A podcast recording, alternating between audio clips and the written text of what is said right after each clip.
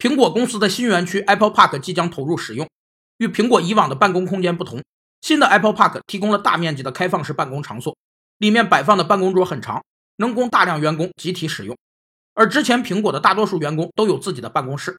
这也招致了一些员工的强烈反对，表示如果开放式办公区的环境很糟糕，他们将离开公司。当员工内心受到委屈、伤害时，就会产生不满的抱怨，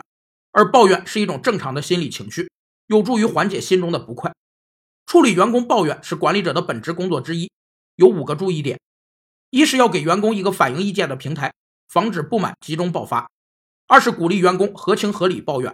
三是耐心倾听员工的抱怨，防止抱怨泛滥；四是了解抱怨的起因和处理后的效果；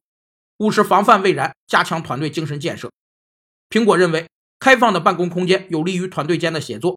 只有副总裁或以上级别的人才能在 Apple Park 获得自己的办公空间。